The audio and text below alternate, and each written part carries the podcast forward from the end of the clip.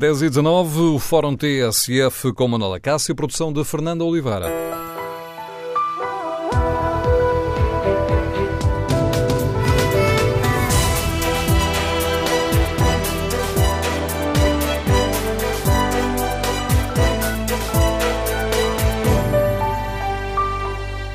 Bom dia. No Fórum TSF de hoje queremos ouvir a sua opinião sobre o estado do país.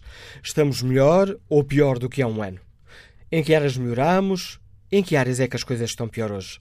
Queremos ouvir a sua opinião. O número de telefone do Fórum é 808-202-173. 808-202-173. 3. Se preferir, em vez de participar aqui de Viva Voz no Fórum, participar no debate online, pode escrever a sua opinião no Facebook da TSF ou na página da TSF na internet. Pode também dar-nos conta da sua opinião respondendo ao inquérito que fazemos. Está em tsf.pt. Perguntamos aos nossos ouvintes se a situação do país está melhor ou pior do que há um ano. E neste momento o pior leva grande vantagem. 68% dos ouvintes que responderam ao inquérito consideram que a situação do país está pior do que há um ano, 30% consideram que está melhor. Queremos ouvir a sua opinião. No dia em que o governo vai ao Parlamento debater com os deputados o estado do país, que retrato tira do estado de, do nosso país. Pedrógão e Tancos são reveladores do estado da nação? Ou corremos o risco destes dois acontecimentos contaminarem uma análise mais abrangente e remeterem para um segundo plano os dados positivos uh, que o país tem atingido uh, na economia, no, combate ao desemprego ou nas finanças? Com que expectativa? aguarda o debate desta tarde, que a TSF vai acompanhar mais logo à tarde, uh, com expectativa aguarda este debate sobre o Estado da Nação. O número de telefone do Fórum é o 808-202-173. 808-202-173. O debate mais logo à tarde na Assembleia da República ocorre num dos momentos mais complicados da vida deste governo. Depois de uma sucessão de notícias favoráveis, eh, com o crescimento económico, a redução do desemprego ou a saída do procedimento por déficit excessivo, tivemos dois casos que marcaram o país: a tragédia de Pedrógão Grande, onde morreram 64 pessoas, e o assalto aos uh, paióis de tanques, que vieram relançar as dúvidas sobre a capacidade do Estado assegurar algumas das suas funções essenciais. Mais logo no Parlamento, os partidos da oposição, PSD, CDS, PP, deverão apontar o dedo a estes casos, mas o Governo vai evitar que se estabeleça uma ligação entre uh, Pedrógão, Tancos e a austeridade. Em entrevista à TSF, conduzida pelo jornalista Anselmo Crespo, o secretário de Estado dos Assuntos Parlamentares foi muito claro nesta estratégia. Pedro Nuno Santos defende que o governo está a cumprir a sua missão e a dar a resposta adequada a estes acontecimentos. Nunca na ação política nós estamos isentos de falhas. Nunca. É uma ação humana e, portanto, na ação humana há falhas. Mas, sinceramente, a avaliação que, que faço não, não, não perde muito tempo com isso, porque o governo esteve claramente à altura na reação a cada um desses acontecimentos. Nós tivemos, no caso eh, da tragédia de Pedrógão, uma resposta. Para ouvir este som de eh, Pedro Nuno Santos, vamos tentar eh, retomar esta análise do secretário de Estados Unidos Parlamentares em entrevista à TSF.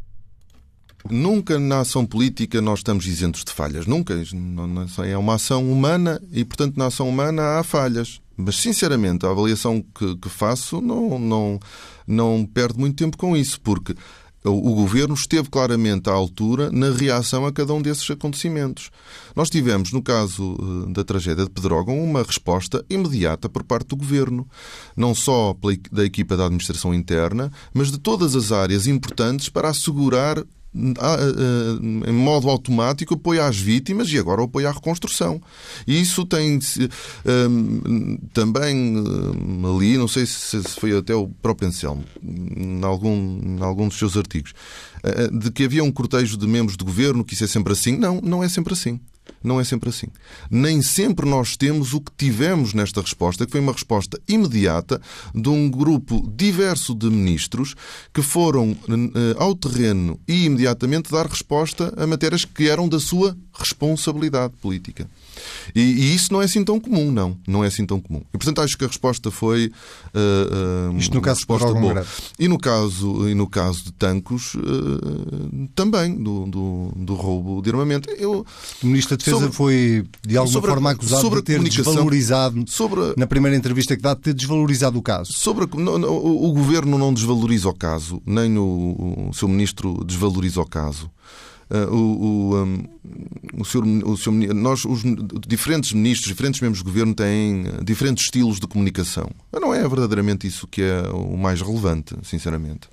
Uh, relevante é a forma como se reage e como se responde.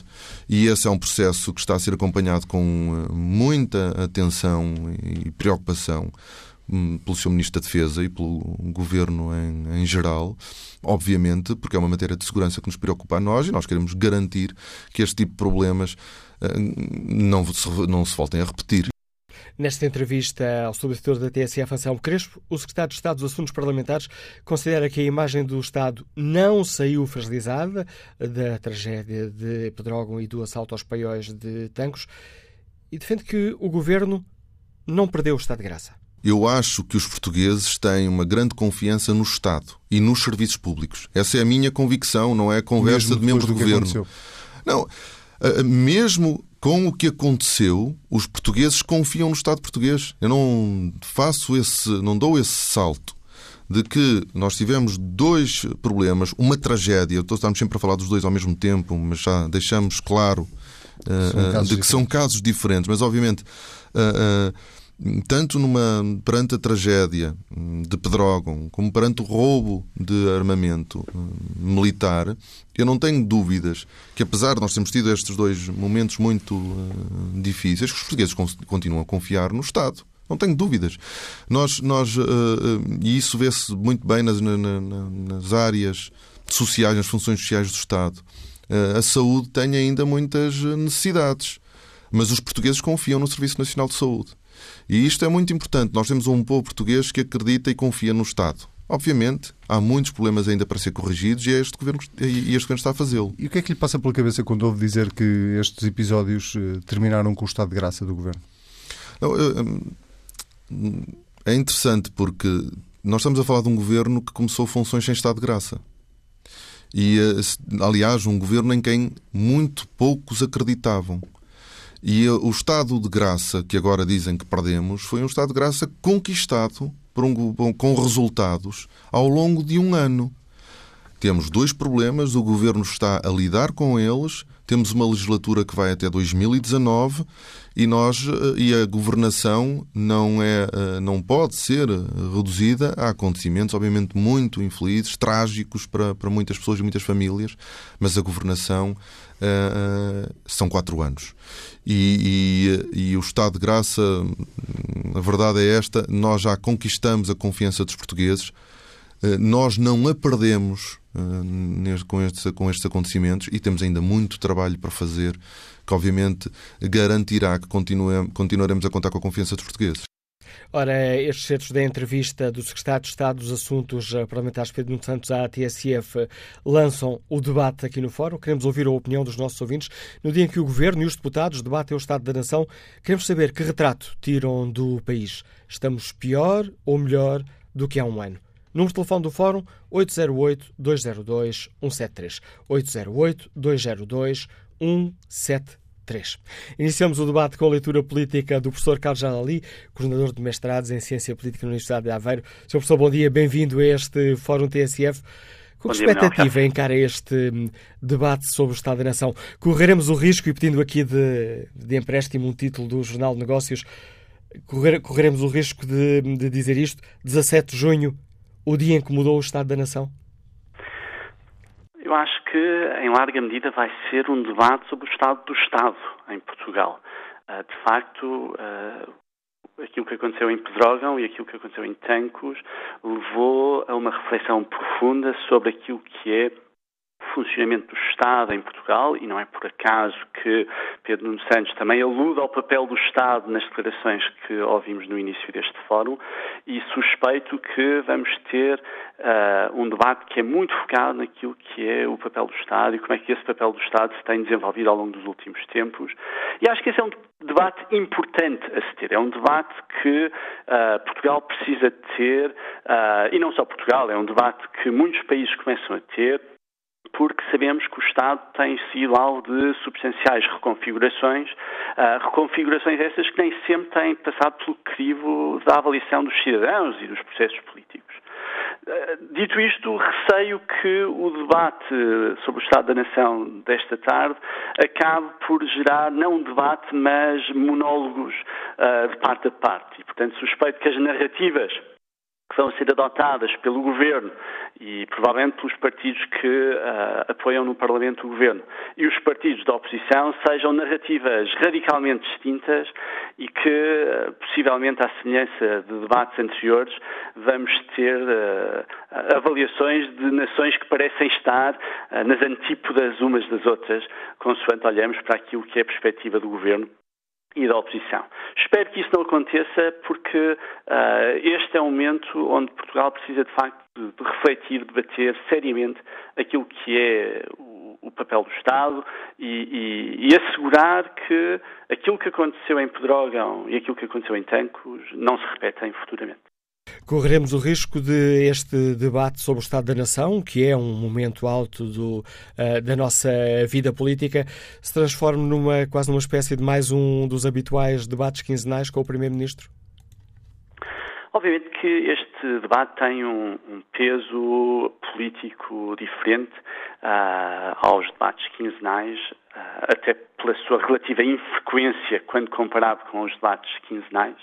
Uh, vem também num contexto muito relevante, tendo em conta aquilo que aconteceu em Pedrógão e em Tangos, e, portanto, a expectativa é que o peso político uh, deste debate seja substancialmente maior que os debates quinzenais. Isso reflete-se em termos de repercussão mediática, atenção dos cidadãos, a tudo aquilo que vai ser dito hoje à tarde. E é interessante também percebermos como é que, por exemplo, são posicionados PCP e Bloco neste debate, não é? Uh, uh, tendo em conta, sobretudo, as temáticas que possam ser inseridas pelo lado do Governo e pelo lado da oposição, uh, PST-CDS.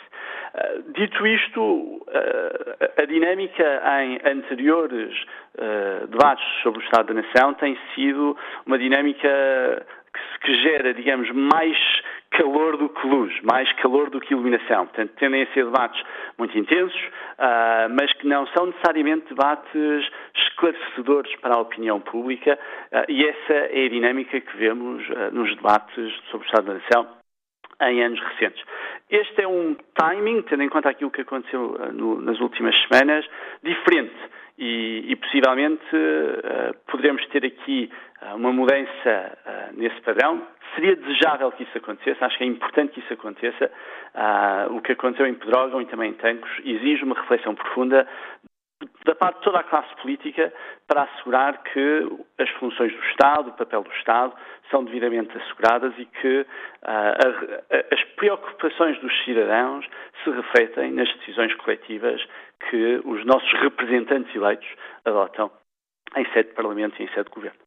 Eu estava a ouvir o, uh, o professor Carlos Ali, estava a lembrar-me do cartoon hoje do, uh, do Jornal Público, o Barton de Luís Afonso, onde vemos o cliente no bar uh, a ler no, no tablet, que se realiza hoje o debate sobre o Estado da Nação, e o, com a ironia habitual o barman diz, bom, duvido, deve ser mais é um debate sobre o Estado do Governo.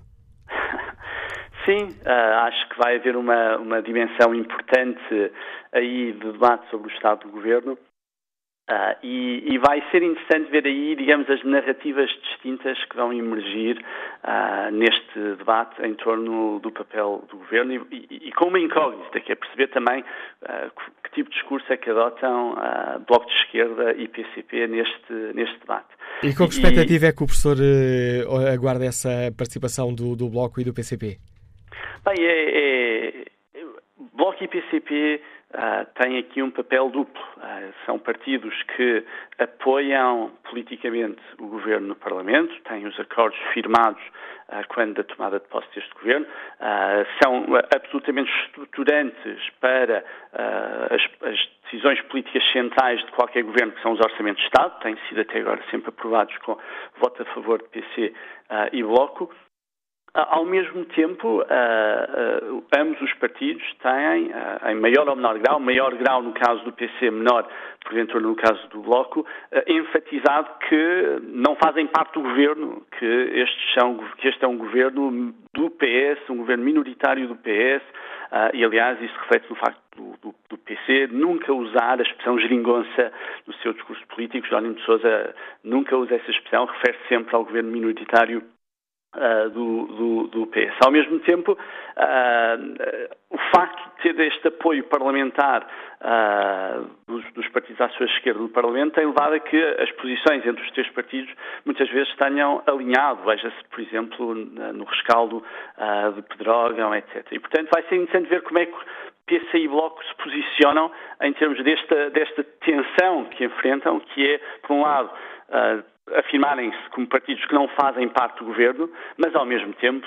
são partidos que têm uh, desempenhado um papel importante na maioria parlamentar deste governo, pelo menos nas medidas estruturantes que são, por exemplo, os orçamentos de Estado. E nesse aspecto acho que vai ser interessante seguir uh, este debate mas a dinâmica vai depender também muito daquilo que são os temas que são inseridos para debate, uh, sobretudo pelo, pelos partidos uh, à direita, e que tipo de temáticas é que abordam uh, para, para este debate. E, e aí à direita do PS, com que expectativa é que o professor aguarda as intervenções de PSD e de CDS-PP, que neste momento têm assumido estratégias de oposição diferenciadas?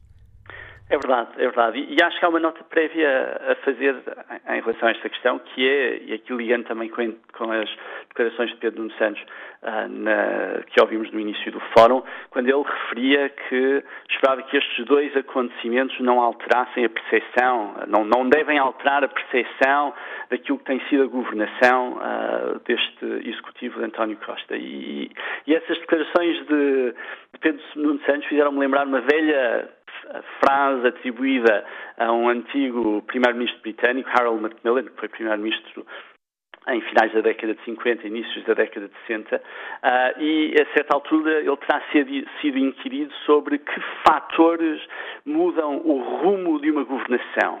E a resposta dele, com a típica ironia britânica, foi os acontecimentos, meu caro, os acontecimentos. E, de facto, uh, o governo enfrentou aqui dois acontecimentos que tiveram um impacto substancial sobre a avaliação e o rumo, potencialmente, da governação. Vamos supor que este debate sobre o Estado da Nação ocorreu não hoje, mas há, há, há um mês, mês e meio atrás, antes daquilo que aconteceu em Pedrógão Grande e, e, em Tancos. Bem, suspeito que uh, a avaliação dos participantes no, no inquérito que o Fórum está a realizar agora poderia ser diferente uh, nesse contexto e suspeito que o tipo de discurso, o tipo de temática seria radicalmente diferente daquele que vamos encontrar na sequência destes dois acontecimentos. E, Teríamos portanto, um primeiro-ministro ao ataque e agora um primeiro-ministro mais à defesa? provavelmente com temáticas radicalmente diferentes, não é? Portanto, uh, uh, as notas que teriam que ser tocadas, quer do lado da oposição, quer do lado do, do governo, seriam muito distintas. Uh, aquilo que aconteceu em Pedrógão e em Tancos coloca dois temas que não esperávamos no centro do debate sobre o Estado da Nação. E é evidente que essas temáticas colocam pressão sobre o governo, como, como dizia Macmillan, os acontecimentos têm impacto na governação, mesmo quando esses acontecimentos não são necessariamente imputáveis diretamente uh, ao governo em funções uh, e, e, isso vai colocar uma dinâmica diferente uh, neste, neste debate e, e, obviamente, a expectativa será que esses temas, de forma indireta, se não mesmo direta, entrem naquilo que é o discurso dos partidos da oposição. Agradeço o importante contributo do professor de Ciência Política Carlos Ali para o debate que fazemos aqui no Fórum TSF e para o qual convidamos os nossos ouvintes no dia em que Governo e deputados debatem o Estado da Nação. Queremos saber que retrato tiram os nossos ouvintes uh, do país. Estamos melhor ou pior do que há um ano? Que opinião tem o advogado José Almeida que nos liga de Lisboa? Bom dia. Bom dia, Dr. Manuel Acácio. Uh, eu gostaria de começar por fazer uma declaração de interesses, dizendo que apoio este governo e, portanto, para mim, eh, parece-me um facto objetivo que o país está melhor. Mas o país não é uma entidade abstrata, ou seja, o país são as pessoas. Houve tempos em que se achava que o país podia estar melhor e as pessoas pior. Eu acho que neste momento é indubitável que as pessoas se sentem melhor, porque de algum modo foi devolvida a esperança e foi recuperada a confiança. O que não invalida que, como dizia o Secretário de Estado eh, dos Assuntos Parlamentares, seja necessário ainda fazer muito. Mas para, para, para, ilustrar esta diferença, eu gostaria de salientar um facto que foi hoje referido, que é, por exemplo, a greve dos juízes. É? O Secretário de Estado Pedro Nuno Santos referia-se a essa greve como uma coisa normal, uma manifestação da sociedade civil, com total normalidade. Em contrapartida, o líder do PSD referia a greve como uma vergonha, que sentiria vergonha dessa greve.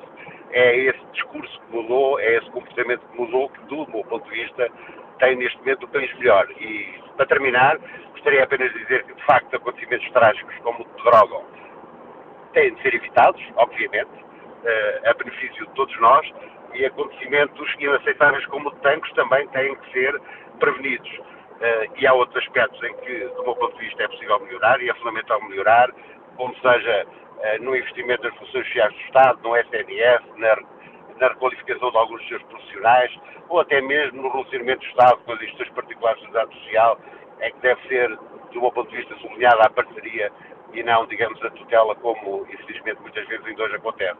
E, portanto, há aspectos a melhorar, mas é, para mim, inquestionável que o país está melhor porque as pessoas estão e, sobretudo, sentem-se melhor.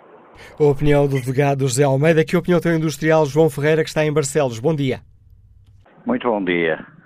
Uh, ora bem, a opinião que eu tenho se está melhor, se está pior, para já acho que o país que só ganhou com este tipo de governo, uh, porque as coisas são tratadas de forma, pelo menos que todo o povo deste país, como esse senhor dizia agora, um, um país é composto pelas pessoas que nele vivem e quando o povo está satisfeito, uh, não, faça isso, não faça isso. Quando o povo está satisfeito, o país ganha. Portanto, o país está melhor. Agora vamos por partes nestes acontecimentos. E agora vamos ver, alguém dizia uma vez que um bom órgão de comunicação até vendia a imagem do Presidente da República em sabonetes. Penso que foi assim que ele disse.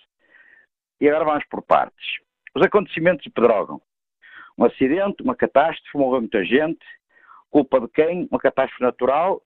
Uh, a tal catástrofe natural depois também ninguém quer assumir culpas relativamente a sistemas de comunicação comprados no passado e aberrações que se fizeram no passado, isso é uma catástrofe natural. A partir daí, a partir daí, alguém como, penso eu, não sei qual é o posto militar que ele tem, o antigo capitão de Abril, Sr. Ribeiro Castro, diz hoje num blog que pergunta assim, e se o roubo de tanques não, não tivesse existido nunca?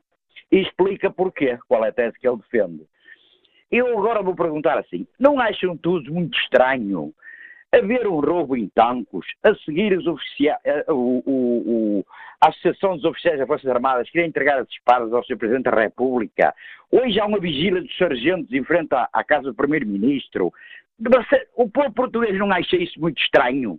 Isto não tem tudo alguma coisa de muito estranho. E depois tem outra coisa.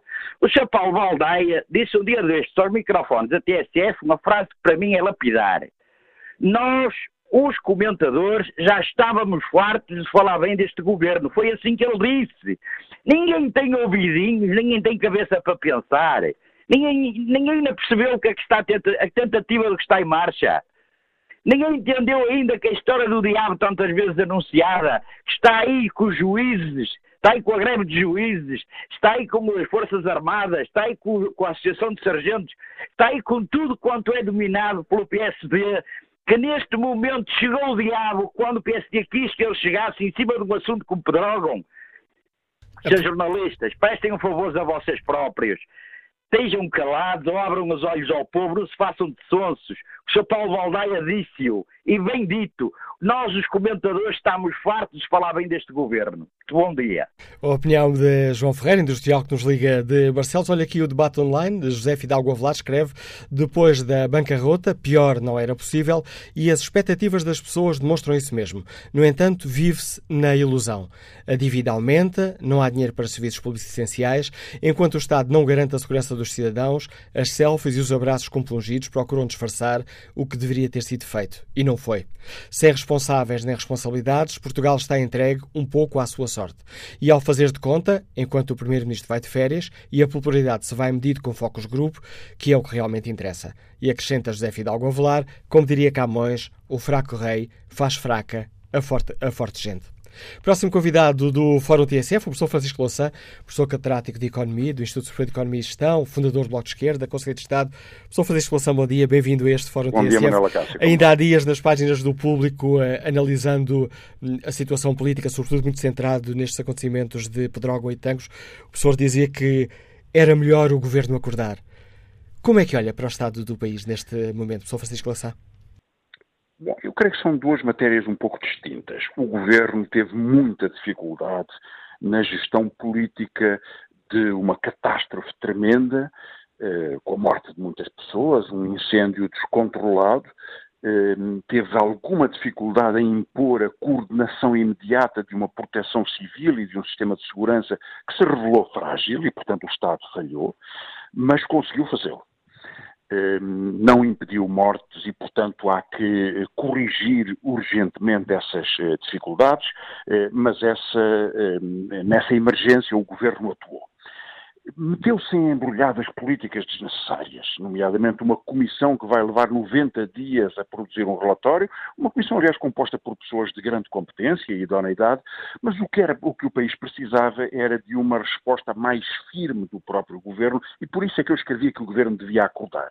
Eh, no caso de Tancos, é, é, evidentemente um crime eh, organizado por um grupo terrorista, um grupo de criminosos eh, com alguma capacidade e provavelmente com alguma conexão interna, mas o problema não é o assalto em si. O assalto só é grave porque não havia um sistema de segurança. Há cinco anos que não havia videovigilância, as rondas e a forma de segurança eram muito amadoras só se tornou grave porque, de facto, o governo eh, deu um primeiro sinal, que foi o discurso das formas de intervenção do Ministro da Defesa, de que o assunto não era suficientemente importante, que tinha havido outros, que noutros países havia outros, ou seja, na forma de ação política o governo tinha que ter firmeza, muito controle do tempo e não o teve.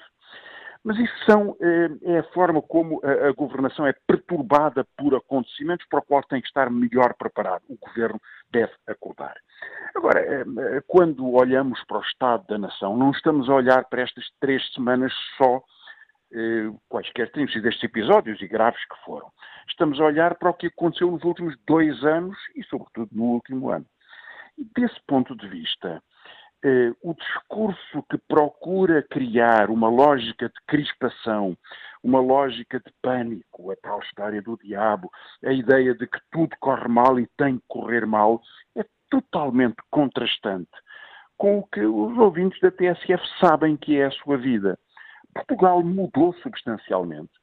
Não mudou tudo. Não estamos tranquilos sobre o que se passa nos hospitais, não estamos tranquilos sobre a falta de professores eh, nas escolas, não podemos estar tranquilos sobre o peso da dívida pública e o perigo de os juros poderem vir a aumentar nos próximos anos, em função do Donald Trump, em função da evolução da União Europeia, em função da confusão que há em vários países na União Europeia. Mas uma coisa sabemos é que terminou o fanatismo da austeridade e da destruição de salários e pensões.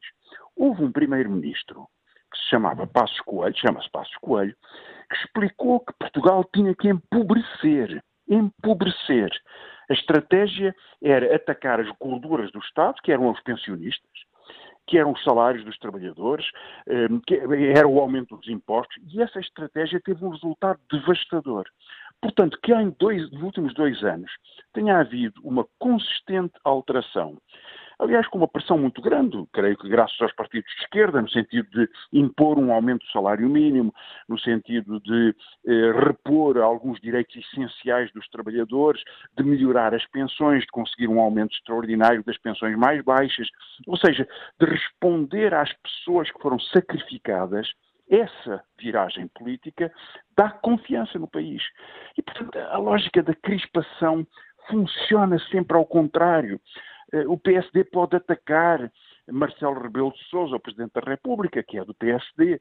Eh, o CDS pode não gostar eh, do, do Presidente, do Governo, da, das decisões até que têm sido tomadas no, no contexto de política social, mas verdadeiramente eu pergunto-me se um, os líderes do PSD e do CDS não estão a viver num casulo, fechados com os seus conselheiros e com a sua amargura por não estarem no governo, quando um, para o país há um alívio enorme com, com, com, com, o que se passou, com o facto de, eh, essencialmente, eh, creio que já o disse, eh, as pessoas quando abrem o telejornal da noite ou quando ouvem o noticiário da TSF não têm que estar com medo de ouvir um ministro dizer que vai haver mais um aumento de impostos, ou mais um corte nas pensões, ou mais despedimentos, ou se vai reduzir, eh, se vai aumentar a precariedade, ou reduzir o trabalho para os seus filhos.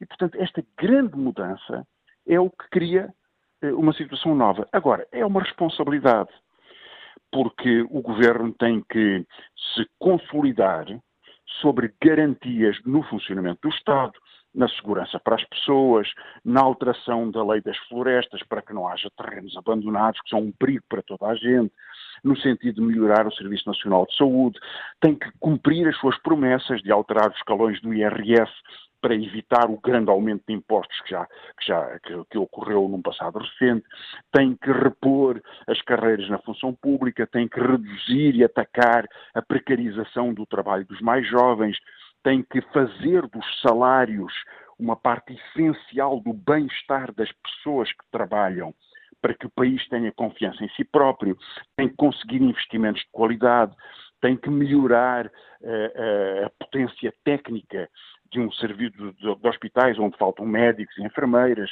Uh, portanto, há, eh, eu creio que o debate do Estado da Nação provavelmente serão dois debates. Um debate de eh, zanga política com os partidos que acham que deviam estar no governo, embora não tenham tido maioria parlamentar e, portanto, tenham perdido.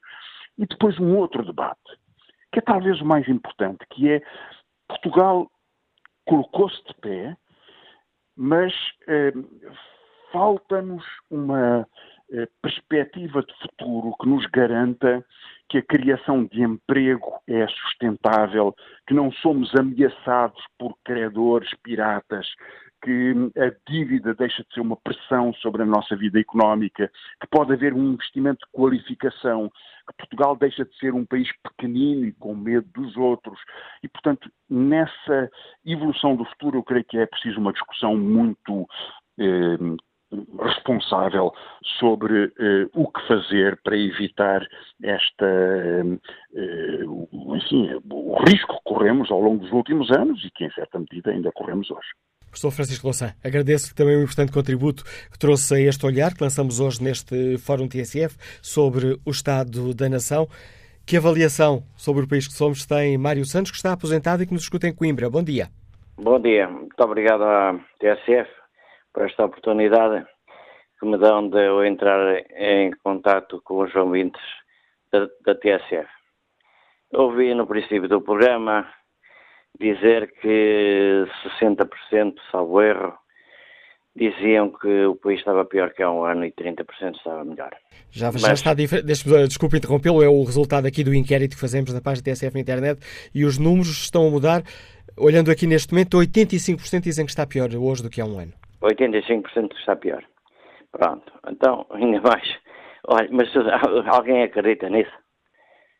Pode, olha, no íntimo, no íntimo, se calhar, nem o doutor Passos Coelho e a senhora Associação Cristas acredita nisso. Pronto, mas é assim. Cada um tem a comunicação social que tem, cada um tem os, tem os inquéritos que tem, cada um tem aquilo que merece. Eh, há bocado um ouvinte dizia que o Sr. Paulo Baldaia dizia que já estavam fartos de dizer bem deste governo.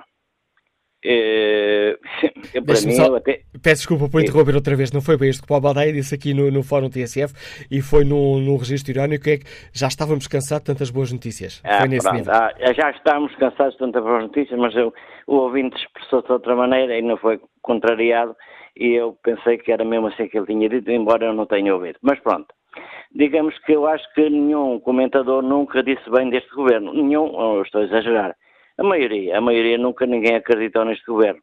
E agora populam por aí de canal em canal, de televisão em televisão, de rádio em rádio, os mesmos, sempre os mesmos, a bater e a malhar. E eu pergunto, estes secretários de Estado que se demitiram por causa de terem aceito irem ver uns jogos de futebol uh, a convite da Galp, cometeram um ilícito porque receberam algo.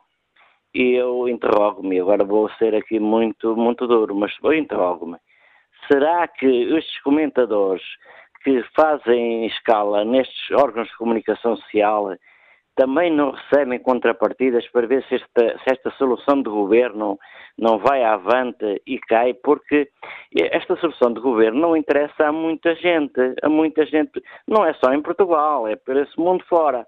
Eu ontem ouvi na televisão Coronel Vasco Lourenço na, na SIC e fiquei francamente uh, a meditar naquilo que ele disse. Ele dizia que há interesses, muitos interesses em derrubar este governo e que propriamente aquilo que se passou em Tancos não teria sido um assalto, teria sido outra coisa diferente. Mas convém, nesta altura, ver se este governo abana, uma vez que o desemprego está a diminuir, o déficit está nos mínimos que está, o emprego está a aumentar, uh, portanto, também uh, o crescimento económico está a melhorar, o turismo, os portugueses estão melhor. E quando uma solução de governo que não interessa a muita gente, não só em Portugal, mas também no estrangeiro, tem que se arranjar outras maneiras. E é que derrubar. Tem que se arranjar. Deixe-me terminar, por favor. Estamos a terminar o fórum, tem que ser mesmo muito rápido, Sim, Mário Santos. Eu vou ser muito rápido. Olha, vou-lhe dizer uma coisa. Quem é que pagará a estes senhores que populam de canal em canal, rádio em rádio, para tentar deitar abaixo este governo? Quem é que lhe pagará? A Muito pergunta obrigado. e a acusação que deixa Mário Santos, apresentado nos Liga de Coimbra. Olho aqui mais uma vez o debate online. António José Miranda escreve: O que se passou apenas vem corroborar a velha máxima de que existe vida para além do déficit. Quando este foi controlado, parece que desabou o mundo. Este país necessita de parar e pensar o futuro de uma forma estratégica. Onde deverá estar presente o Estado? Pergunta António José Miranda. Quando se vê empresas de segurança a vigiar instalações militares, penso que está tudo louco. A tropa não se consegue defender a si própria? Um setor que torna acima dos 2% do PIB, acima do que gasta a própria Alemanha e alega falta de meios? Se calhar estão é mal ajustados. Nos incêndios, acrescentado José Miranda, nos incêndios, o que se passa é que a gestão do negócio tem levado a que não se ataque os interesses instalados. Retomaremos o debate sobre o Estado da Nação, já a seguir ao Noticiário das 11. Tudo o que se passa, passa na TSF. Avançamos para a segunda parte do Fórum TSF, edição de Manuela Cássio, produção de Fernanda Oliveira.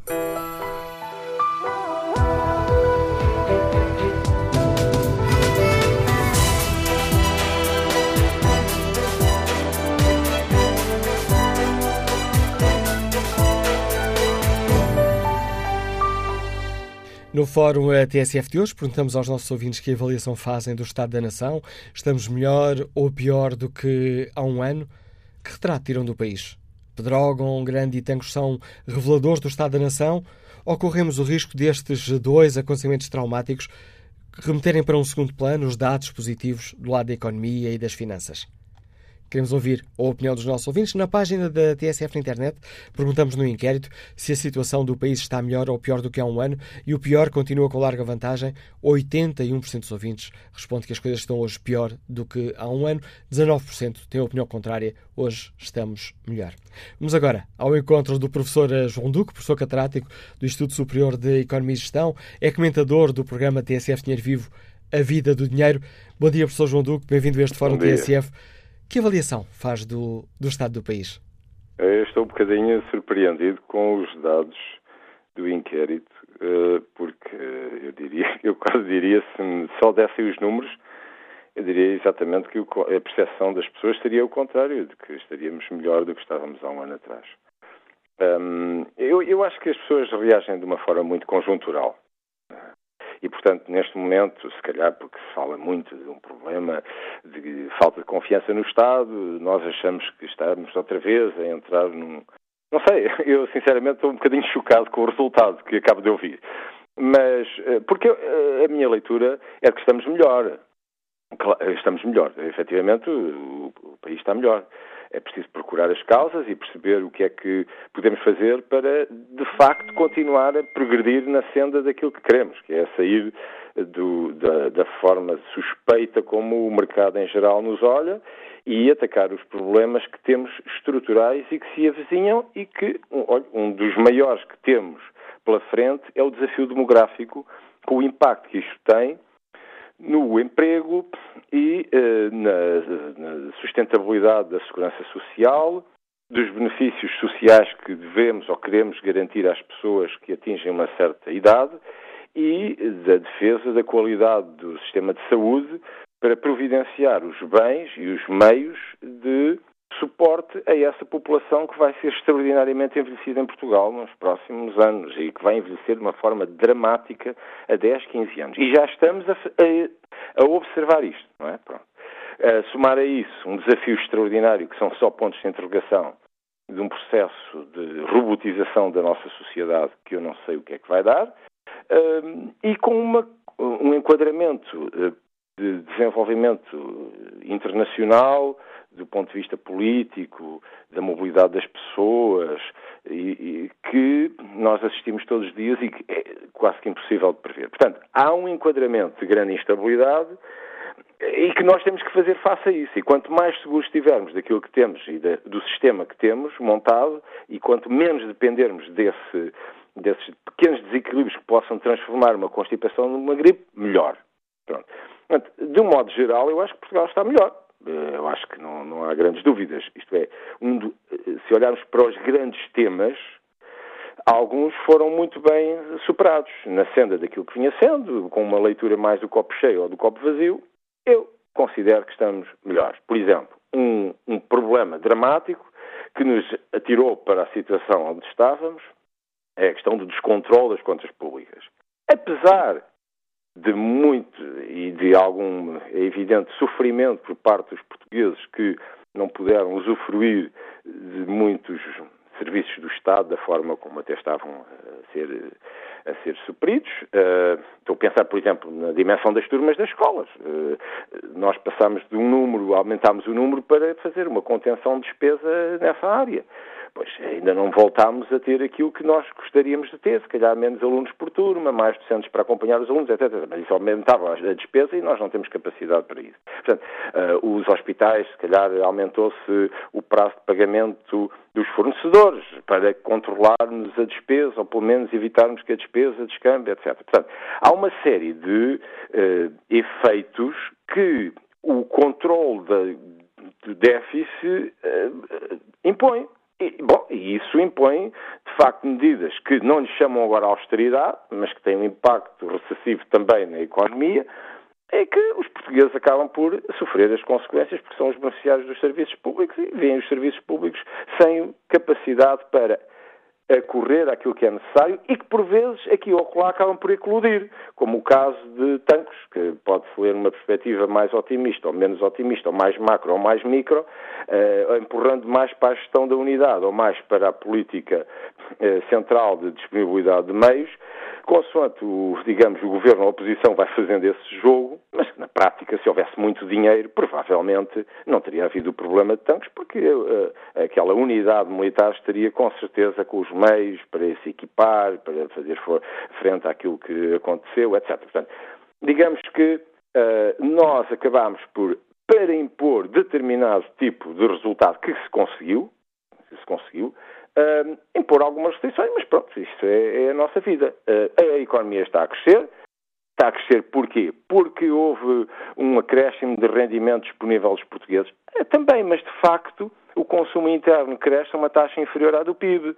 E, portanto, não é pelo consumo interno, que, pelo consumo privado, que uh, nós estamos a crescer. Uh, verdadeiramente estamos a crescer porque há uma procura externa, felizmente, boa, que está a puxar os nossos bens e serviços com particular evidência para aqueles que não estão ligados ao comércio internacional, mas por outro lado estão com uma particular evidência que é a prestação de serviços externos sobre a forma de turismo interno em que as pessoas veem todos os dias e são confrontados todos os dias com muitas caras novas, com muito movimento, que vêm a Portugal procurar uh, essa, essa forma de lazer, etc., para além de aqueles que vêm mesmo para comprar, para fixar uma segunda residência, etc., e que por essa via depois promovem uma procura de serviços de reabilitação urbana, de recuperação das casas, etc., que tem efeitos positivos. Portanto, há uma procura externa enorme que nos tem puxado muito e que tem promovido imenso uma série de fatores, como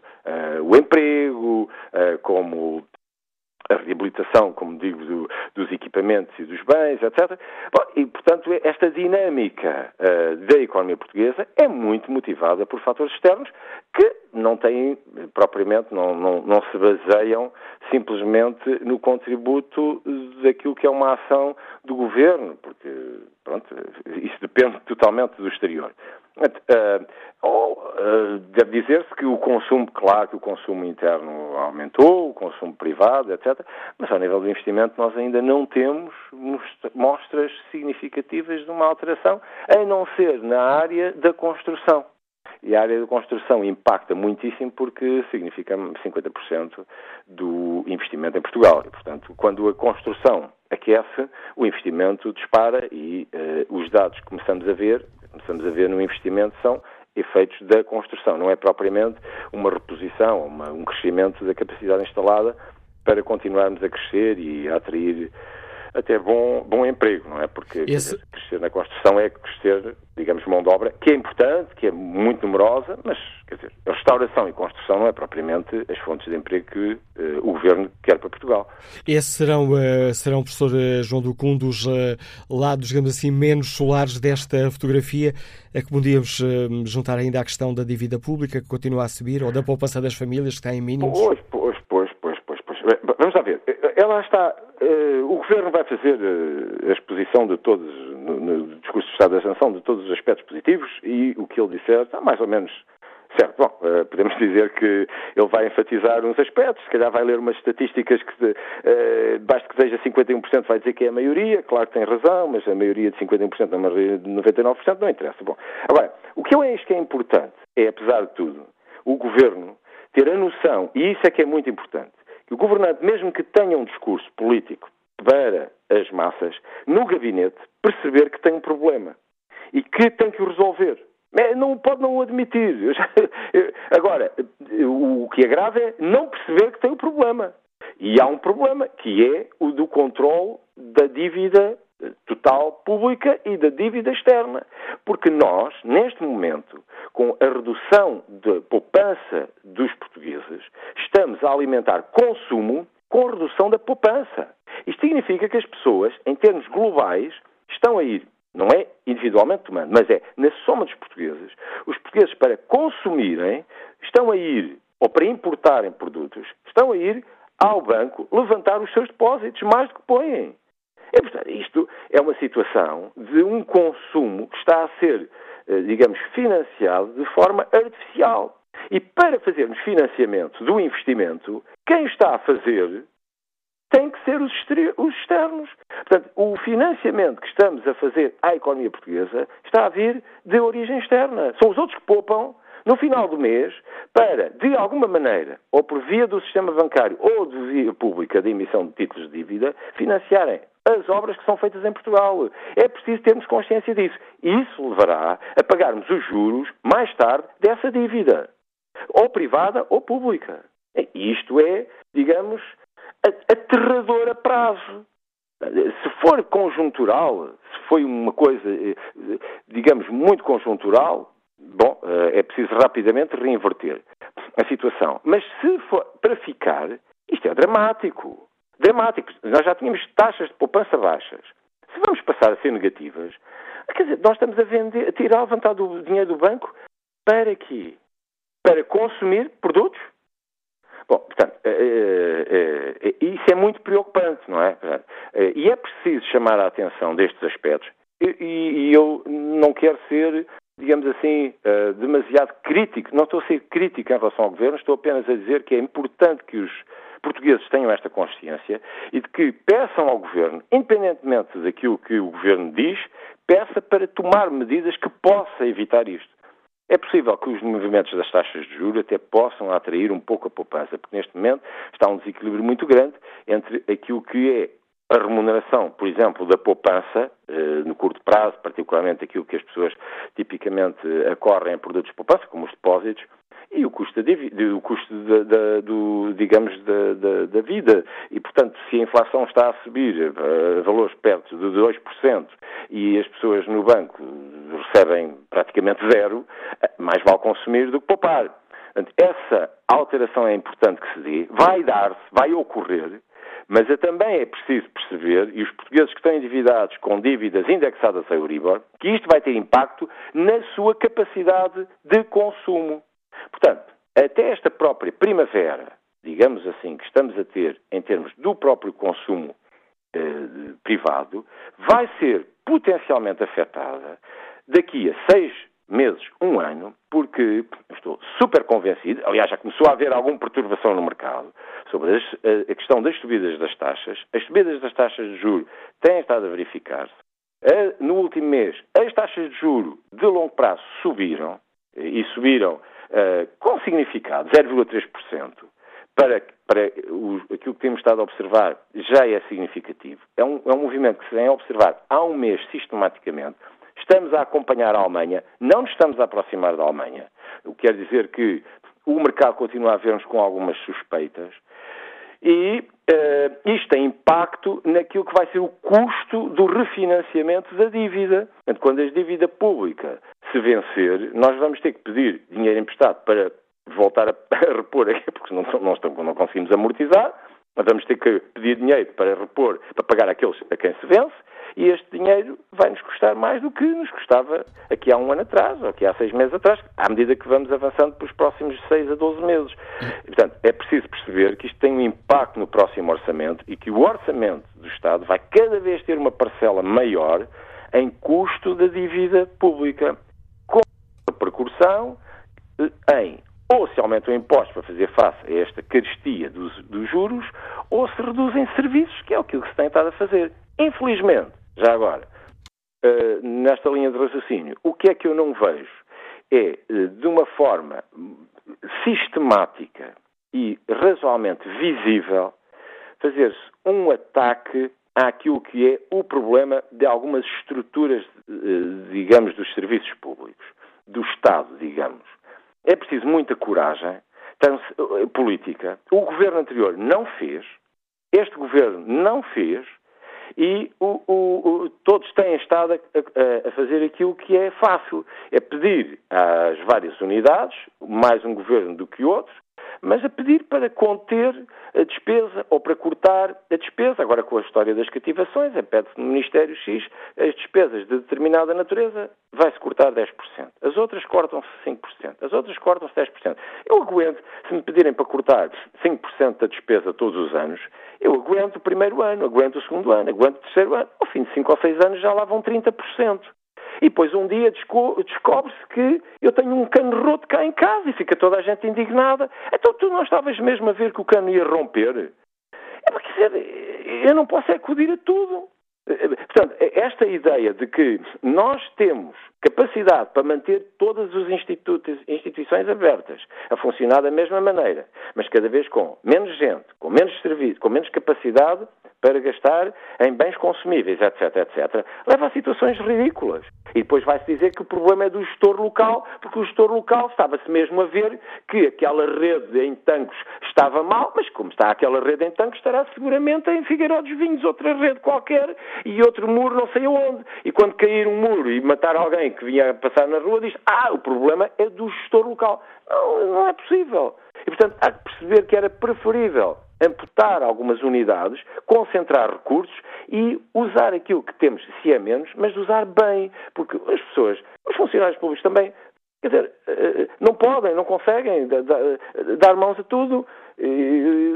Pronto, em dezembro, em final do ano passado, em novembro do ano passado, eu entrei num hospital público e um médico chega cá fora, perante uma, um cor de, de, reclamação, ele dizia: os senhores têm toda a razão, não ralhem comigo, façam manifestações, vão lá à direção do hospital.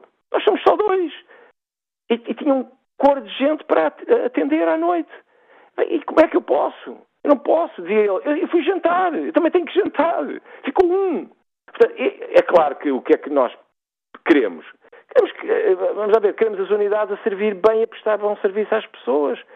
Mas assim não é possível. E quando se pensou em fechar a maternidade Alfredo da Costa, em que Portugal tem neste momento, Lisboa tem neste momento uma sobrecapacidade instalada para atender o problema dos nascimentos, não é? Aqui Del Rey que não se pode tocar na maternidade Alfredo da Costa nem qualquer uma outra maternidade. E é esse tipo de exercício que custa, que tira votos, mas que deve ser feito.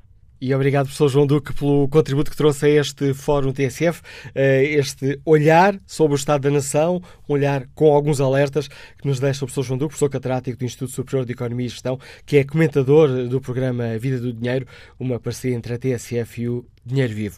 Retomamos a opinião dos ouvintes. Bom dia, José Navarro, radiologista, Liga-nos de Palmela. Bem-vindo ao Fórum. Oh, Manuel Acácio, bom dia. Uh, e bom dia ao Fórum.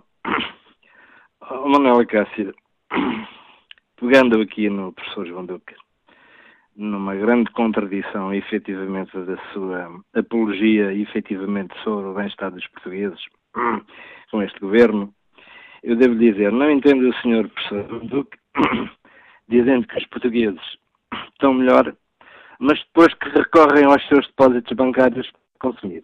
Bem, isto para mim é, é, não, não, encontro aqui sentido entre uma coisa e outra.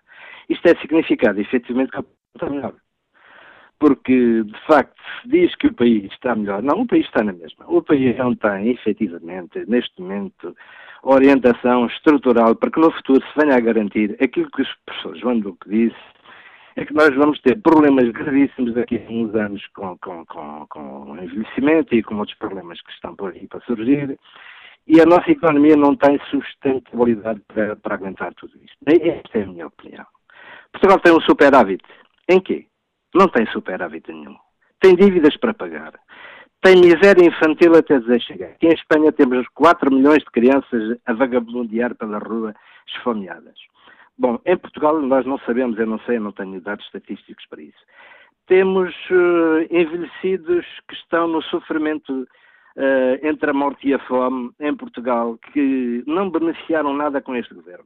Com 10 euros que se deu de reforma aos, a, esta, a, a, estes concidadãos, isto é continuar-lhes a sustentar a miséria ou piorar ainda mais a miséria que eles têm. Oh, oh, oh Manuel Cássio, e agora mudando um pouco, porque isto é um pano que dava, um pano muito comprido, e vêm efetivamente estes responsáveis teóricos fazer a apologia do bem-estar. É certo que alguns funcionários do Estado e os políticos melhoraram, melhoraram com este governo. Agora, no geral, efetivamente, as pessoas continuam a ter problemas gravíssimos na sua vida no dia a dia. Olha, a 20 km de Lisboa nós temos falta de saneamento básico. Ouça, a 20 km.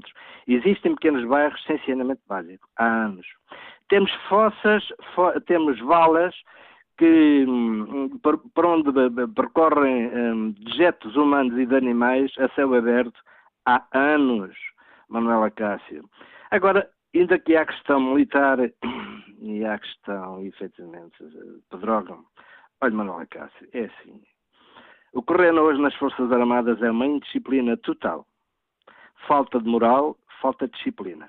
Ouça, eu sei do que é que estou a falar.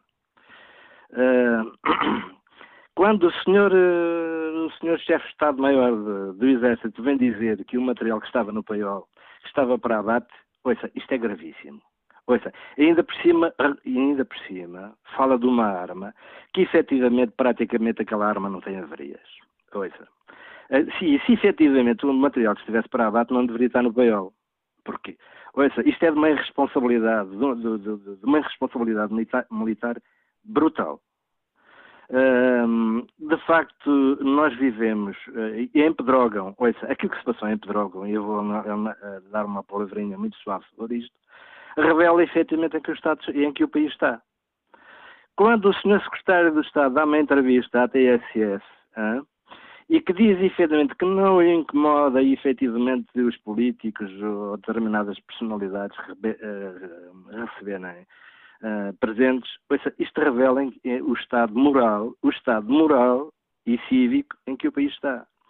De maneira que eu refiro-me efetivamente à estruturalidade do país em todos os campos. Valores, um, bem-estar social, etc. Aquilo que nós, eh, a seguir ao 25 de Abril, se encaminhámos para construir. É certo que se fez muita coisa e o país não está igual. Era o que faltava, ou não está pior, era o que faltava. Mas a miragem para o futuro qual é? É continuar a pagar dívidas e continuar, eh, desculpe, mas isto é a palavra certa, continuar na cepa torta com este marketing político que está, um, que está construído e que beneficia meia dúzia deles e o resto é paisagem. Manuela Cássio, bom dia para si. Obrigado pela sua participação, José Navarro. Agora este nosso ouvinte, radiologista, nos liga de Palmeiras, falou aqui de, de valores. Esta é uma área sobre a qual o próximo convidado do Fórum TSF tem refletido muito. Bom dia, professor José Gil. Bem-vindo a este bom debate dia. que hoje aqui fazemos. Este ouvinte anterior deixava-nos aqui uma pergunta. A miragem para o futuro, qual é? Ora, olhando agora para o presente, como é que o professor José Gil olha para, para o estado da nação que somos? Bem, é, é, se me permite, já que me interpela ao nível da, da, do, da moral e da vida, digamos, espiritual, uh, porque há, há, há, isso em jogo, eu gostaria de fazer uma, uma um corte ou uma diferença. Não falar do estado do país do ponto de vista social e económico, que eu considero que é melhor devido às políticas do governo, do ponto de vista político, sobretudo, há uma vida democrática eh, em qualidade muito melhor, acho eu, eh, por causa desta solução governativa à esquerda, eh, e, no meu entender, a oposição não segue. E agora, do ponto de vista uh, moral e do ponto de vista mesmo da cidadania, eu acho que nós não estamos numa, num estado da nação, nós estamos numa fase, numa fase de transição numa fase de mudança.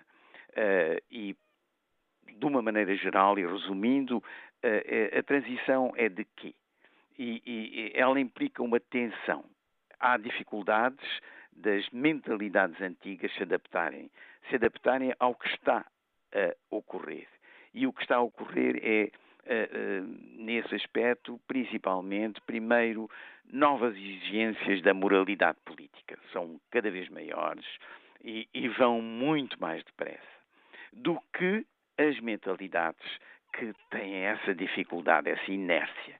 E depois há novas, novas exigências de competência, de eficácia, de funcionalidade que vem da, da, modernização e do crescimento económico do país, não é? E eu acho que uh, uh, o que aconteceu em Pedrógão, o que aconteceu em Tancos e agora, e mesmo na, na, neste, eh, nesta demissão, o pedido de demissão dos, dos secretários de Estado, eh, revelam isso. Revelam que uh, uh, não se esteve à, à, à altura da, das, das, exigências de, de competência, houve uma tolerância, houve um, uma, uma, tolerância ao, ao desleixo, à, à, impunidade das elites, e tudo isto são velhas práticas.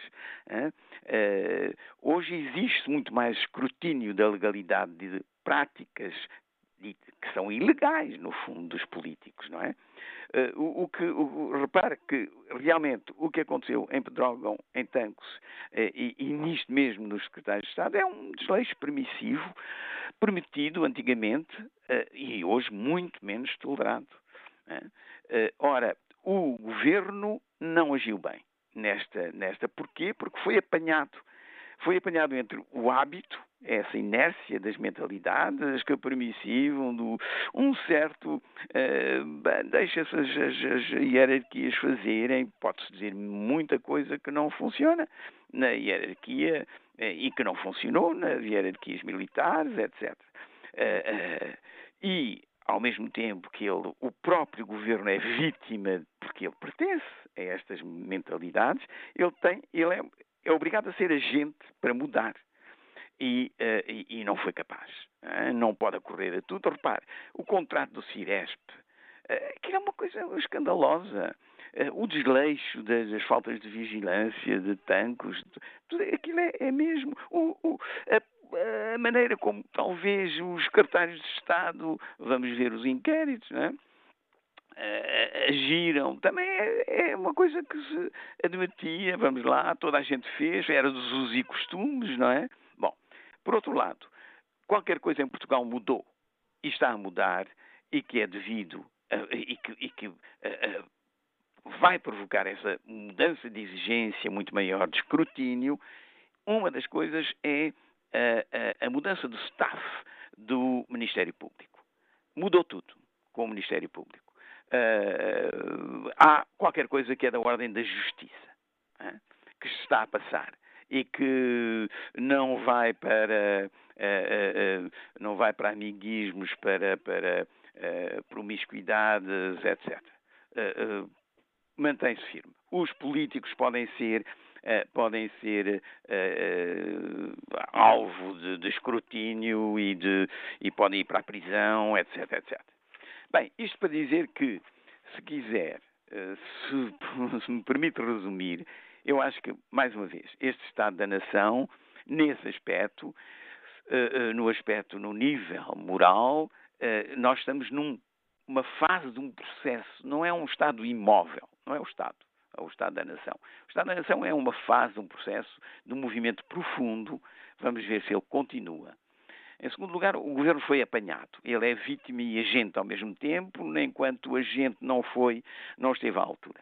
E não está, e continua a não estar à altura, como não estão, as, as, as, como, como, muita, muita coisa escandalosa se passou ali nas declarações dos, dos, dos, dos militares, do etc. Hum? Isto tem que ser também escrutinado. Ele não está, mas propõe qualquer coisa de novo. Uh, e Uh, uh, o que é importante é que, no plano social, político e mesmo da cidadania, a nação está mais coesa, a nação está em movimento. Isto é para um país que foi dominado pelas inércias de, de mentalidades, de chico-espertismo, já admite-se cada vez menos o chico-espertismo, uh, uh, o desleixo, porque há competências, porque há novas tecnologias e há um escrutínio dos média constante, cada vez maior, não é? É nos dois sentidos, mas é cada vez maior. E com isto, parece-me que esta discussão do Estado da Nação, a oposição está muito mal situada. Porque ela é que está num Estado. Ela está virada para o passado. Ah, nós temos de novo a austeridade. Ah, nós. Bom, quer dizer, não tem nada a propor. E o país está em movimento. Isto justifica, no meu entender, que, pelos vistos, as sondagens mostram que o país não está a penalizar o governo pelas, pelo seu próprio desleixo, porque ele também é vítima. E porquê? Porque o próprio o próprio povo português reconhece nesse desleixo, hein, que é de todos nós. Nós é que elegemos os políticos, etc, etc. Portanto, vamos ver, enquanto que há, contrariamente ao que à última parte do, do, do seu participante anterior, que dizia que não havia não havia horizonte, não havia futuro. É, é, precisamente o contrário. Nós estamos, pela primeira vez há muito tempo, num horizonte de movimento e de progresso, mesmo se é pequenino. Nós estamos a ver, nós ainda não sabemos quais são, quais são as, as, por exemplo, os princípios, o que vai ordenar, exemplo, no, no, na discussão sobre a eutanásia. Mas na discussão sobre a eutanásia há um velho espírito absolutamente reacionário, dogmático, rígido, agarrado a velhos princípios, etc, etc. E depois há outras pessoas que querem pensar novo, de maneira di diferente, querem pensar as pessoas, querem pensar em não princípios. Bom, isto é a dinâmica da sociedade portuguesa, que está ancorada certamente no, nos progressos do crescimento, no que, eh, na política financeira, na política social, importantíssimo, Uh, e é a minha, a minha visão. Uh, quer dizer, o Estado da Nação de que eu estou a discutir aqui uh, subjaz ao que vai ser discutido como medidas, como acontecimentos e, e, e, prognósticos sobre, que são coisas concretas, em domínios do Estado, etc. problemas concretos que vão ser discutidos, mas que implicam uma visão, um espírito diferente contra um outro espírito que é o do, o do Estado, o do, do, imobilismo. É mesmo. Repare, possivelmente o pragmatismo do, deste governo com a nova solução política não sabe muito bem o que é, mas está em movimento. Ele segue um movimento. Agora, a oposição está muito mal situada, não percebe nada do que está a acontecer. Uh, e está sempre virada para o passado, ai, fez X, ah, vocês estão. Cheio de... não, não, não funciona. Por isso, o... assim, por instinto, o povo português já não acredita muito nisso. Professor Zé Gil, muito obrigado. É um privilégio contar com o seu contributo para nos desafiar a pensar sobre as questões que hoje debatemos aqui no Fórum. No dia do debate sobre o Estado uh, da Nação, perguntamos aos nossos ouvintes que avaliação fazem, que retrato tiram do país? Escutada a análise do professor e filósofo José Gil, que opinião tem o investigador Ricardo Brito nos Liga de Azeitão? Bom dia.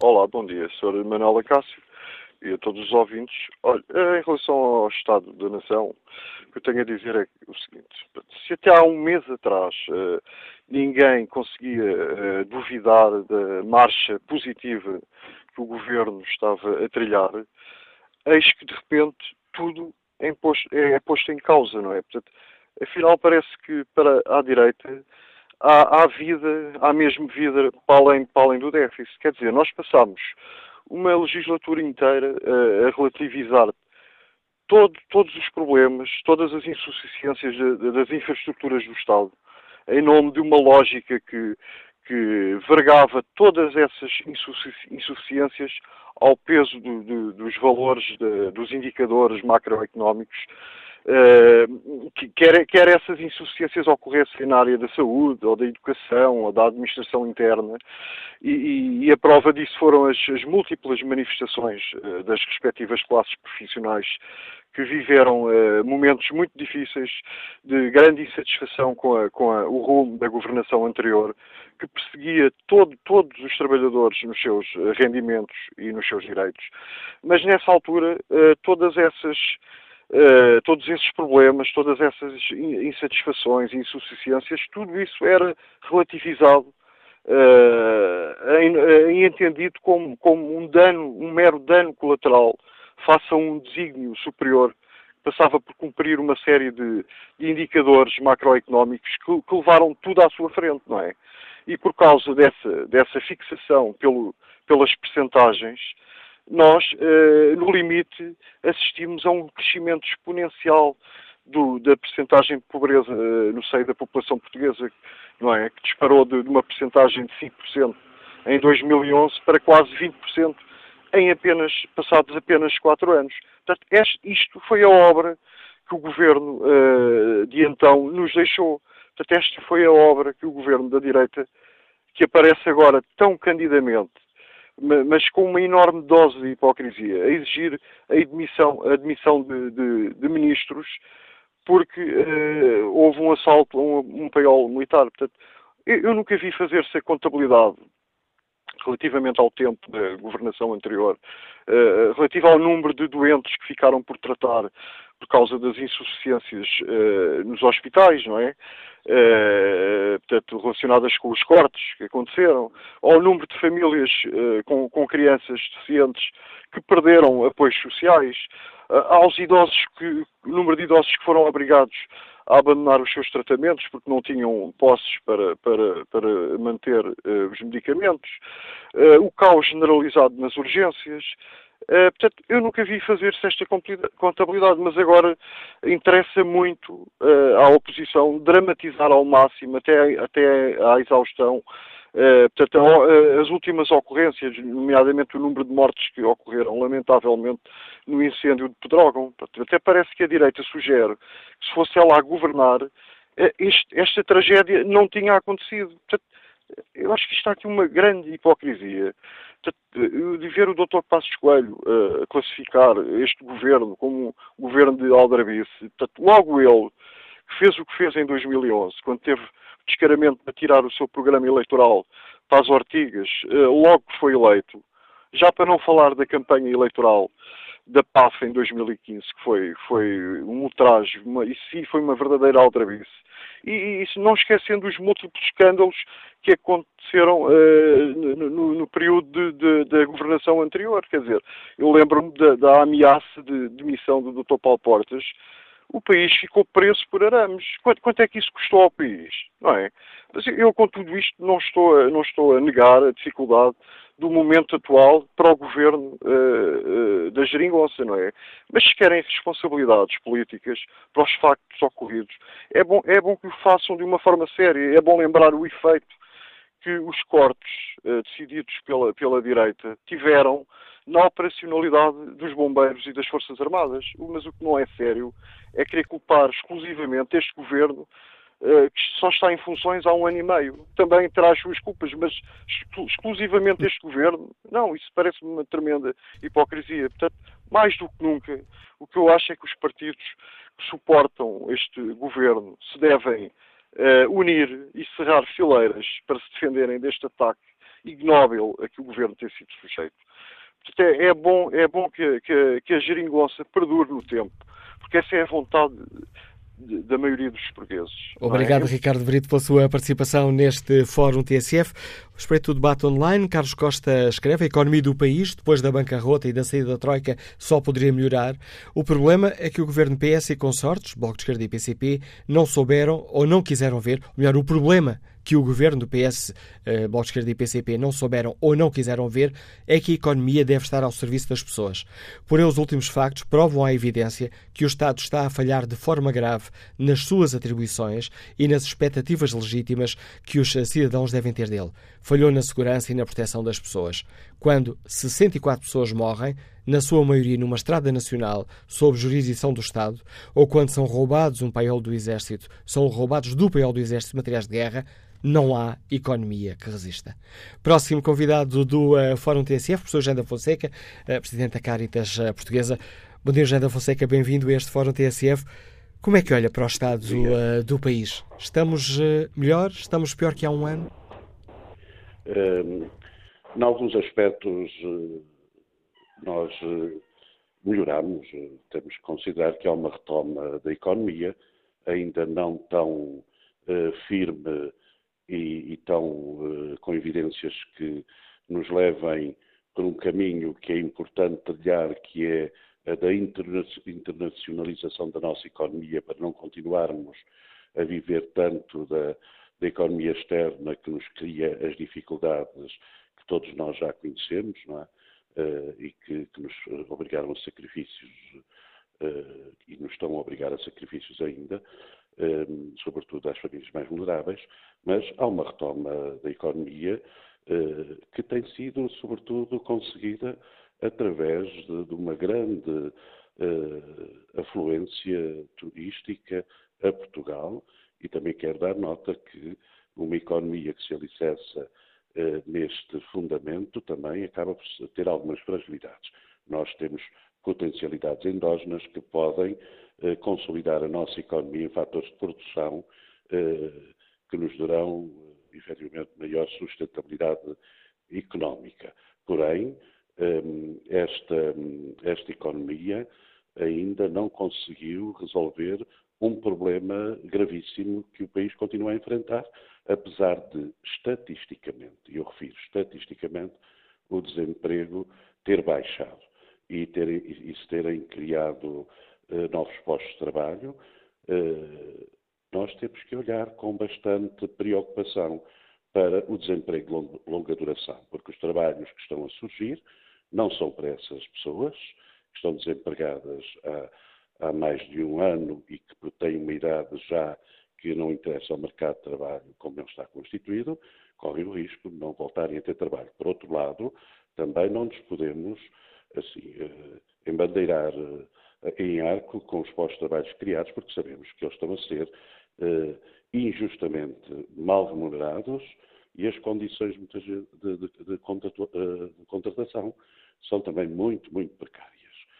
Quero dar também conta de que nós temos que olhar, e aqui penso que a justiça e os mecanismos da ação judicial têm que ser repensados, porque nós estamos a atingir níveis de, de corrupção que põe em causa até o Estado democrático que nos rege. Nós não podemos continuar constantemente a ter conhecimento de situações impensáveis por, praticadas por pessoas em quem radica muitas vezes a própria segurança do país e, e, e, que, e, que, ocupam cargos de referência para o resto das populações. Eh, há, há que agir, há que criar condições de transparência para que eh, não seja tão fácil uh, acontecerem uh, coisas destas que prejudicam a todos. Por outro lado, isto tudo se resolveria melhor, se resolveria melhor, se nós tivéssemos uma sociedade civil mais forte. Nós temos que também criar condições para repensarmos como fortalecer a democracia representativa, desculpe, participativa. Representativa já está também bastante abalada, basta ver os níveis de abstenção quando as pessoas são convidadas uh, a ir às urnas e, portanto, até essa já, já, já, já tem muitas questões a colocar. Mas nós precisamos de uma sociedade civil forte, que seja mais corresponsável na, na, na condução dos destinos do país, mas para isso é preciso que os partidos deem espaço, favoreçam, incrementem a participação dos cidadãos, porque não há democracia sem partidos. Mas também a democracia não se esgota nos partidos. E isto merecia então a tal reforma do Estado, que, se, que há tantos anos se vem falando, que não, ainda não se conseguiu, porque o Estado não pode, a reforma do Estado não pode passar apenas só por alguns aspectos da, da nossa organização em sociedade, mas tem que atingir também alteração de mentalidades, uma forma diferente de olhar para o desenvolvimento, como foi dito há pouco por um, uh, por um participante no fórum, uh, nós temos que perceber que há que criar riqueza. Sem riqueza não há prosperidade num país. Portanto, a economia tem que criar condições para o crescimento da riqueza. Mas essa riqueza depois tem que ser distribuída com equidade social para que não tenhamos o fosso que ainda permanece eh, em Portugal de eh, uns poucos muito ricos e uma boa parte a viver em condições que não respeitam nada os direitos humanos nem a dignidade da vida das pessoas. Professor Genda Fonseca, obrigado por uh, nos ajudar neste olhar que fizemos aqui no Fórum TSF sobre o estado do país. Mas logo depois do almoço, o Governo e os deputados vão debater, uh, fazer o habitual debate sobre o estado da nação, um debate para acompanhar em direto aqui na TSF.